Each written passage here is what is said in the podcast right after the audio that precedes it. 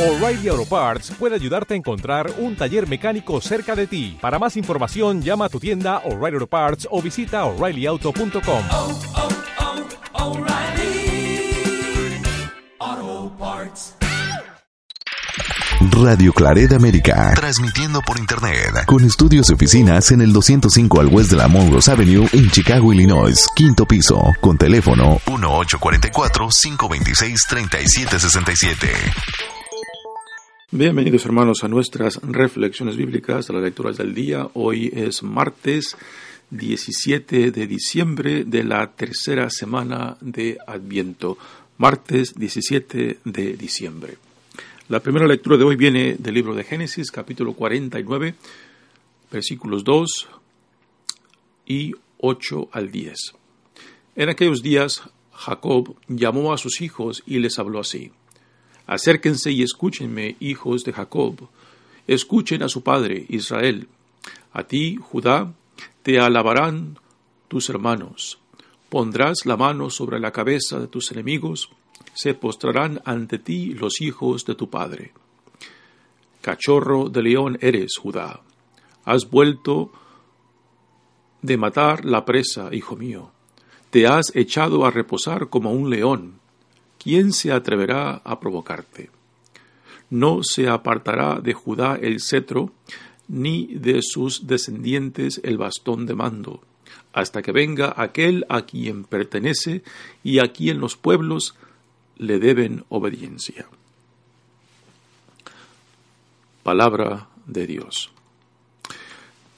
Salmo responsorial es el Salmo 71 y el responsorio es Ven Señor, Rey de justicia y de paz. Ven Señor, Rey de justicia y de paz. Comunica, Señor, al Rey tu juicio y tu justicia al que es Hijo de Reyes. Así tu siervo saldrá en defensa de tus pobres y regirá a tu pueblo justamente. Justicia y paz ofrecerán al pueblo las colinas y los montes, el rey se hará justicia al oprimido y salvará a los hijos de los pobres. Florecerá en sus días la justicia y reinará la paz, era tras era. De mar a mar se extenderá su reino y de un extremo al otro de la tierra. Que, que bendigan al Señor eternamente y tanto como el sol viva su nombre que sea la bendición del mundo entero y lo aclamen dichoso las naciones. Ven, Señor, Rey de justicia y de paz. El Evangelio de hoy viene de Mateos, capítulo primero, versículos 1 al 17. Genealogía de Jesucristo, hijo de David, hijo de Abraham Abraham engendró a Isaac, Isaac a Jacob, Jacob a Judá y sus hermanos. Judá engendró de Tamar a Fares y a Sará. Fares a Esrom, Esrom a Aram, Aram a Aminadab, Aminadab a Naasón, Naasón a Salmón, Salmón engendró de Rahab a Boz, Booz engendró de Ruth a Obed, Obed a Jesé y Jesé al rey David. David engendró de la mujer de Urías a Salomón, Salomón a Roboam, Roboam a Abía, Abía a Asaf, Asaf a Josafat, Josafat a Joram, Joram a Osías, Osías a Joatán, Joatam a Acaz, Acaz a Ezequías, Ezequías a Manasés, Manasés a Amón, Amón a Josías, Josías engendró a Jeconías y a sus hermanos durante el destierro en Babilonia. Después del destierro en Babilonia, Jeconías engendró a Salatiel, Salatiel a Zorobabel, Zorobabel a Abiud, Abiud a Eliakim, Eliakim a Azor, Azor a Sadoc, Sadoc a Akim, Akim a Eliud, Eliud a Eleazar, Eleazar a Matán, Matán a Jacob, y Jacob engendró a José, el esposo de María, de cual nació Jesús, llamado Cristo. De modo que el total de generaciones desde Abraham hasta David es de 14. Desde David hasta la deportación a Babilonia es de 14. Y desde la deportación a Babilonia hasta Cristo es de 14. Palabra del Señor. Muy bien, damos comienzo a nuestra reflexión. La primera lectura de hoy viene del libro de Génesis y tenemos en esta lectura las bendiciones que Jacob, el padre de las doce tribus de Israel, hace a sus hijos antes de morir. Y estas, estas bendiciones de, de, Jacob pues, son muy importantes porque designan prácticamente y determinan el futuro de estas tribus, que son las tribus que llevan el nombre de sus doce hijos. Ah, esto es muy importante porque según, según la bendición que Jacob dé a sus hijos, pues ahí se manifestará em, tanto la voluntad de Dios como los deseos de Jacob para ciertas, a ciertos de sus hijos que pasarán a tener un papel más importante en la historia de Israel. En este caso, en este caso de la lectura de hoy, tenemos que a Jacob prácticamente tiene cierta predilección por Judá, uno de sus hijos. Sin embargo, los mayores, eh, que supuestamente tenían que recibir más, más parte y más importancia, pues eh, son, ah, reciben menos en estas bendiciones y últimas ah, prácticamente desaparecen.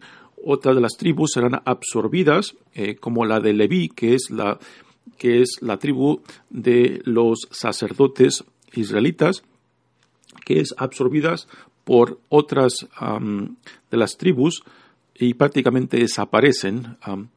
algunas de las otras, como la de José, la de Benjamín, aún permanecerán, pero Judá, Judá a últimas será la tribu que representará la totalidad de la identidad del pueblo de Israel. Y dice la lectura. Acérquense y escúcheme, hijos de Jacob, escuchen a su padre Israel. A ti, Judá, te alabarán tus hermanos, pondrás la mano sobre la cabeza de tus enemigos y se postrarán ante ti los hijos de tu padre. Aquí en esta bendición que Jacob da a Judá, pues prácticamente determina que será eh, Judá la tribu más importante de, los, de las doce. Ah, y aquí el resto de sus hermanos prácticamente estarán, estarán bajo a él. Así que tenemos en esta bendición de Jacob ya prácticamente el futuro determinado para las doce tribus y quién entre las doce eh, será la tribu que dominará al resto. Cachorro de león eres Judá, has vuelto de matar la presa, hijo mío, te has echado a reposar como un león ¿quién se atreverá a provocarte? Jacob reconoce, reconoce ah, el poder de Judá sobre los otros y lo fuerte que es en cuestión no solamente física, sino también de poder entre las otras doce tribus. No se apartará de Judá el cetro, dice, ni de sus descendientes el bastón de mando hasta que venga aquel a quien pertenece y a quien los pueblos le, deben obediencia. ¿A qué hace referencia el cetro? El cetro es, es una vara de metal, de, metal precioso, de metal, ah, como por ejemplo el oro, em, que representa la autoridad y dignidad tanto de reyes como emperadores. Y esta es la vara, la vara a cual, al cual hace referencia Jacob en esta bendición, que Judá, Judá llevará el símbolo de autoridad y dignidad sobre eh, las otras tribus de Israel. Pues eh, nuevamente en esta lectura, en estas bendiciones que Jacob da, ah, da a sus hijos, pues Judá sale por encima de los otros.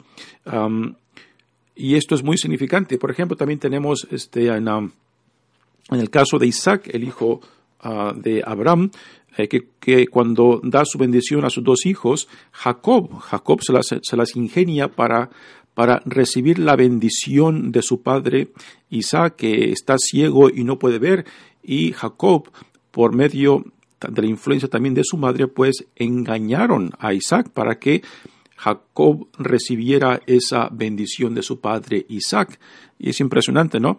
Cómo esa bendición prácticamente determinó que Jacob eh, heredaría por encima de su hermano, por encima de su hermano, este, el futuro, el futuro prometedor uh, para él por medio de la bendición que Isaac, su padre, le dio a él, pero por, um, por engaño tanto de Jacob como de su madre. Pues bien, eh, esto nos da una idea ¿no? de cómo las bendiciones que los padres daban sobre sus hijos, particularmente antes de morir, pues, pues prácticamente determinaban, determinaban la orientación del futuro uh, de los hijos y de la herencia. Pasemos ahora al Evangelio de hoy, eh, lo cual um, casi siempre cuando sale en el leccionario, pues la reacción común es de, de decir, uy, qué, evangelio más aburrido. Es un evangelio de la genealogía uh, de Jesús. En los evangelios uh, hay, hay, dos genealogías. Una de ellas la encontramos en Mateo, que es la de hoy, y la otra eh, se encuentra en el evangelio de Lucas. Uh, hay algunas uh, similitudes y también muchas diferencias entre las dos genealogías que salen en los evangelios. En el de Mateo, eh, las, las generaciones que se mencionan son 42 generaciones desde Abraham hasta Jesús. Ahora, claramente se sabe de que son muchas más generaciones, pero eh, Mateo escribe esta genealogía no destacando las generaciones históricamente, sino que la forma en que él formula esta orden de, las, de la genealogía es, es, más que una, es una creación teológica para expresar una idea, para expresar este, una, uh, una conclusión teológica, pero no necesariamente histórica. ¿no? Uh, ya de esto diremos un poco más más adelante. Sin embargo, en la genealogía de Lucas, eh, es muy diferente porque Lucas empieza desde Adán hasta Jesús, cuando en Mateo, Mateo solamente es de Abraham hasta, hasta Jesús. En la genealogía en Lucas, de Abraham a David, es muy similar, es prácticamente idéntica que la genealogía en Mateo de Abraham a David. Pero después de David, después de David, eh, hay una diferencia enorme de, de, David hasta Jesús, tanto en, en Mateo como en Lucas. En Lucas, desde David hasta Jesús, eh, son 42 generaciones que menciona Lucas. Sin embargo, en Mateo, de David a Jesús son solamente 28, incluyendo Jesús. Así que hay una diferencia muy, muy impresionante entre las dos y hay una diversidad de opiniones el por qué esta, esta diferencia en la genealogía, ¿no? Porque Lucas tiene muchas más generaciones y, Mateo menos. Uh, una de las, de las versiones de esta diferencia es de que Lucas eh, traza la genealogía por de la parte de María, y que por eso esta diferencia de los nombres que salen en esta genealogía y que en Mateo se traza la genealogía de los antepasados de Jesús por la línea de José. ¿no? Y hay, hay, muchas, muchas diferencias, este, otras diferencias o explicaciones del por qué esta diferencia en la genealogía. Lo que es importante, importante de recordar que los evangelios, como el resto de la Biblia, no es un libro puramente histórico, sabe que no tratan de redactar eh, los hechos tal y como sucedieron, sino que son un, son libros escritos eh, por medio del lente teológico, del mente religioso, ¿no? Y por tanto, eh, la historia está interpretada por medio del punto de vista religioso. Esto, esto significa de que los eventos que ocurrieron son reinterpretados según la mentalidad religiosa am, de los escritores eh, para explicar el porqué de las cosas, para explicar a Dios, para explicar la situación de Israel, para explicar la situación ah, de hacia dónde Dios nos llama.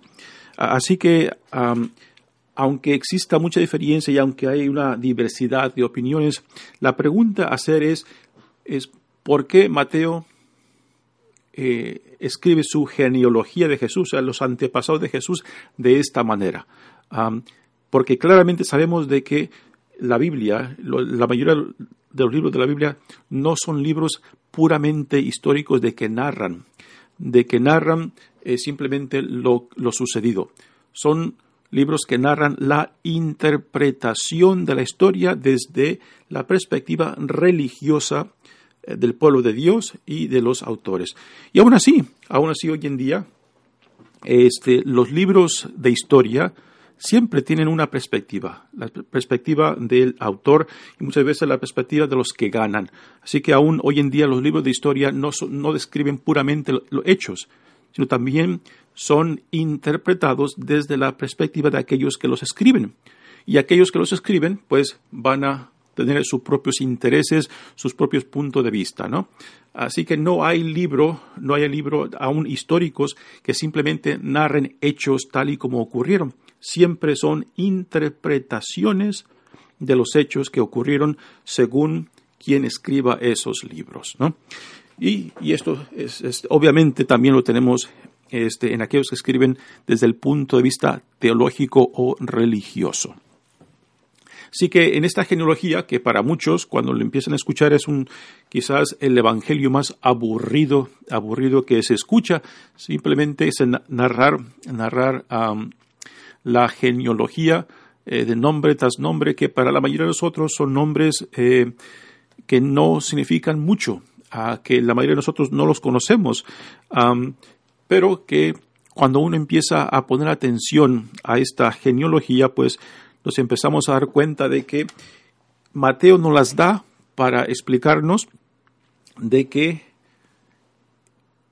los principios de Jesús se encuentran en la historia de Israel, de que hay una continuidad desde Abraham, que fue el primero a quien Dios llamó, am, y que es el padre de la fe ah, nuestra, pues hay una continuidad desde Abraham hasta Jesús, ¿no? Y, esto es muy importante porque eh, Mateo, eh, que escribe desde el punto de vista judío cristiano, para otros judíos cristianos, eh, aclarar de que Jesús es parte de la continuidad desde la primera alianza que Dios hace con Abraham y que finaliza con Jesús, el Mesías, en quien se, en quien se, se lleva a cabo todas las promesas hechas por Dios ah, para el pueblo de Israel en las generaciones que siguieron después. Ah, también otra idea muy, muy, muy importante es de que esta genealogía eh, nos manifiesta este, la, la humanidad, la humanidad de Jesús, ¿ah? de, que no, de que Jesús no es un mito, de que Jesús no es simplemente una historia que se ha inventado, sino que está íntimamente conectada con la historia de Israel.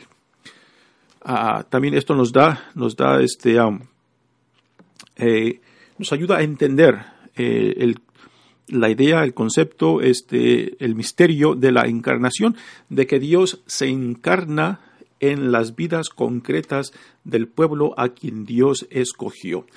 Ah, y al decir esto, pues tenemos, eh, esta genealogía nos presenta cómo, cómo Dios en Jesucristo se encarna se encarna ah, y cómo está conectado con el linaje, con los antepasados que forman la raíz del pueblo de Israel.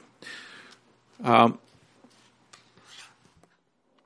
otro punto muy interesante de esta genealogía, que cuando la empezamos a, a, investigar y a escudriñar, ¿no? De quiénes son los que la componen, es, es fascinante, fascinante de que entre, entre esta genealogía, pues hay hombres y mujeres de dudosa, de dudosas vidas, de dudosas experiencias, ah, que uno se rasca la cabeza y dice, bueno, este, si, si, si Jesús es el Hijo, es el Hijo de Dios, que nace de una Virgen Inmaculada sin pecado, ¿no? Pero cuando consideras los antepasados y la genealogía, de dónde proviene, pues realmente es una genealogía con muchas sombras, con muchos lagos oscuros, con muchas personas dudosas, con, una, con muchas am, em, personas que realmente uno se rascaría, la- nos, nos- rascamos la cabeza y pensamos, ¿en serio? Por, este, luego, luego entraremos a las vidas de algunos de ellos, porque uno pensaría, si yo voy a escribir mi genealogía, pues quizás esconda alguno de los personajes que son que, han dejado este que han marcado mi genealogía pues una forma muy muy negra o muy oscura este o, una forma muy vergonzosa no y sin embargo esta genealogía este no am, no cubre no tapa no esconde eh, las partes no solamente dudosas,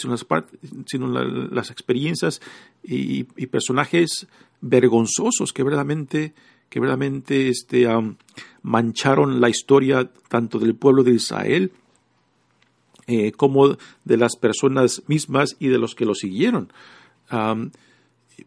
Pero esto nos debe de recordar de que también nuestras historias, nuestras genealogías, nuestros antepasados eh, son muy similar, muy similar a, a esta genealogía. ¿Quién en nuestras en nuestra genealogía, en nuestros pasados, en nuestros descendientes, ¿no? ¿Quién no tiene esos personajes eh, celebrados o algunos personajes dudosos o algunos personajes am, vergonzosos, ¿no? ¿Quién no tiene al tío que nadie quiere hablar de él? o a la tía que, sa- de- que mucho se avergüenza, ¿no?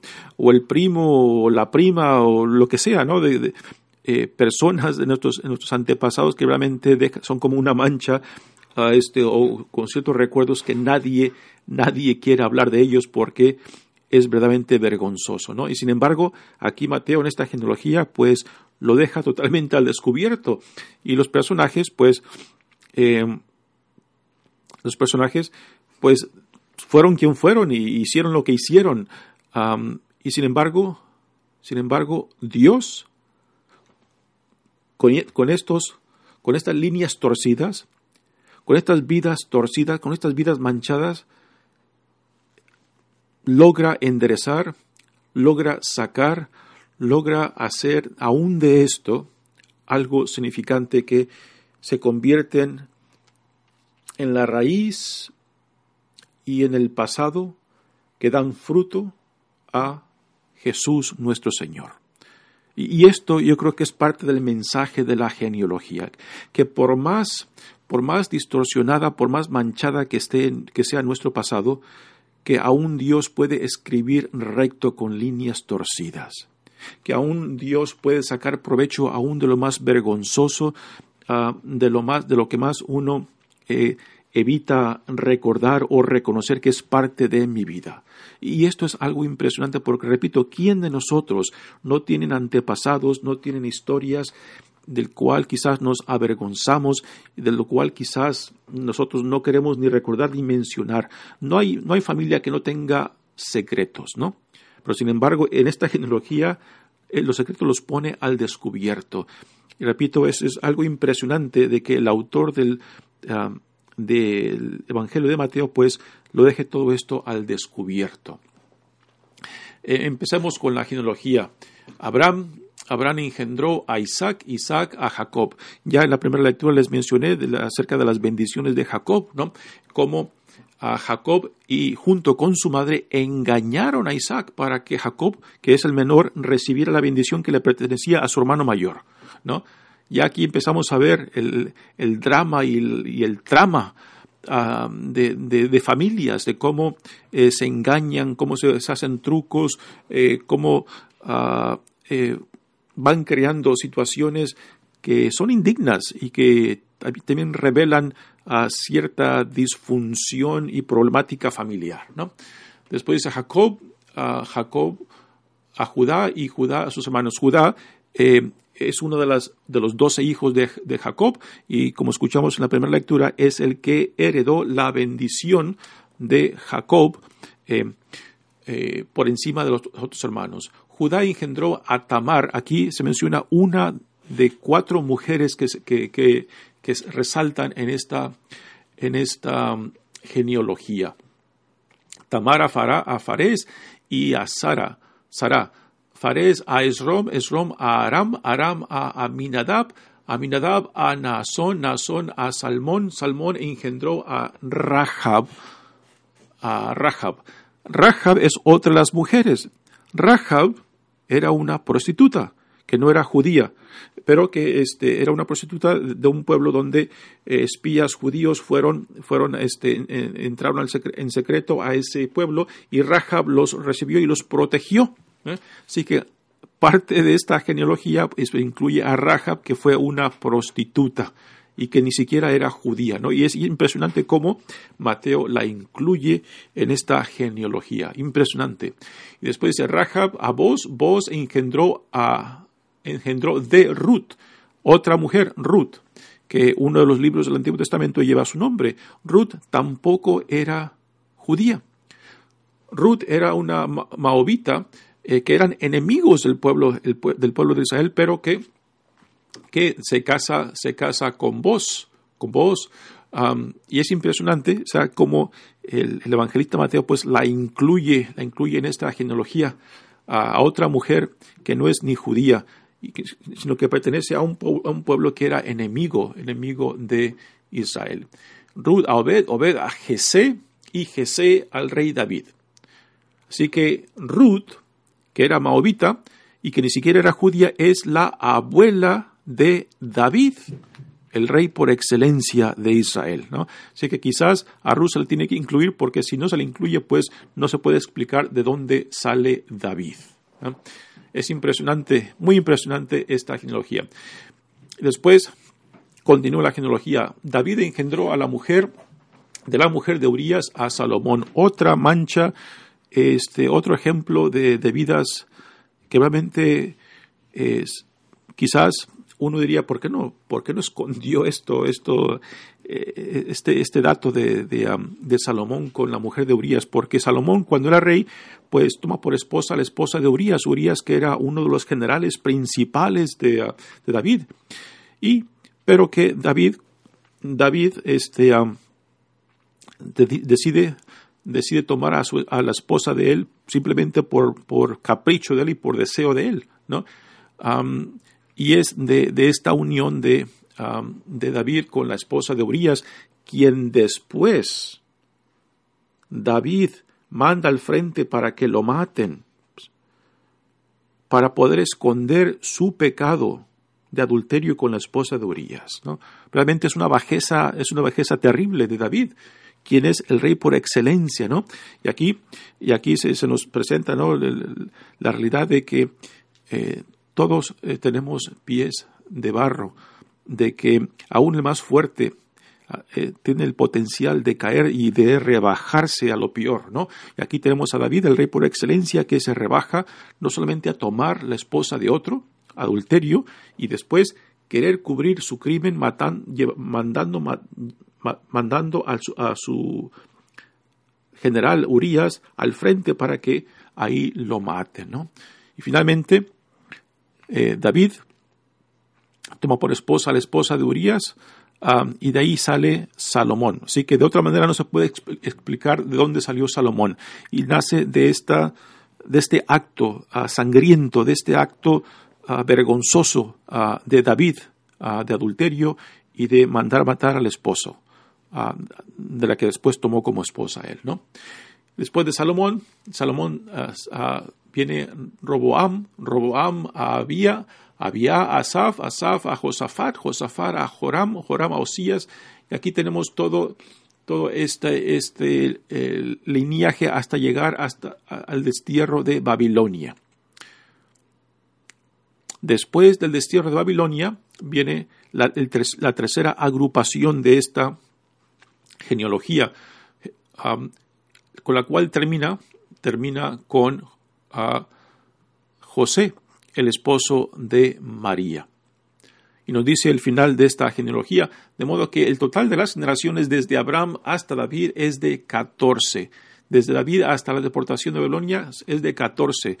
Eh, sabemos claramente que no son 14, pero es, esta es la forma en que, en que el evangelista Mateo se las ingenia para crearnos una idea de la continuidad desde Abraham hasta, hasta Jesús. El número 14 también es si- significativo porque es un múltiple, un, múltiple de- de- del, del número 7.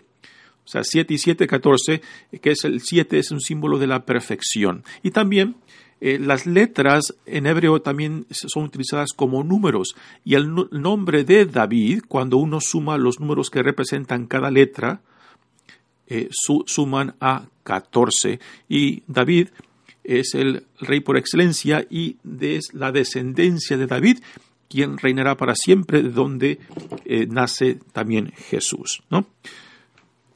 Así que tenemos en esta genealogía los antepasados de Jesús con muchas sombras, con muchos personajes dudosos, con muchos personajes vergonzosos. Y también incluye a cuatro mujeres dentro de esta genealogía.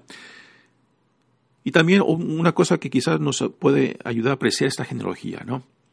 ¿Quién nos ha sentido vergonzoso? ¿Quién nos ha sentido quizás de que Dios, de que a los ojos de Dios no soy nada, no soy nadie, que soy muy, poca cosa, ¿no?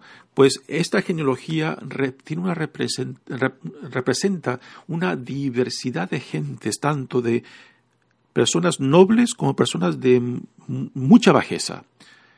Y ahí todos encajamos, todos encajamos. Y al decir esto, pues, podemos encontrar esperanza de que si Dios, de esta genealogía tan torcida, de esta genealogía con personajes tan oscuros y difíciles, con personajes que han manchado la historia de Israel, aún Dios pudo sacar provecho. Bueno, ¿y por qué Dios no puede sacar provecho de mí? ¿Por qué Dios no puede también decir, bueno, tú también eres hijo, tú también eres hijo, eres hijo, eres hija mía, tú también eres parte um, de mi promesa, ¿no? Pues repito, esta genealogía este, tiene mucho que enseñarnos y también podemos encontrarnos en, este, en esta genealogía eh, para afirmar la grandeza, el amor, la misericordia de Dios, que aún de las bajezas nuestras, aún de nuestras vergüenzas, Dios puede hacer algo, de que Dios puede escribir recto con nuestras vidas torcidas. Muy bien, hermanos, mi nombre es Padre Tole Díaz, misionero claretiano, y estas reflexiones llegan a ustedes desde la parroquia de San Antonio María Claret, aquí en Fresno. Que Dios los bendiga. Radio Claret América.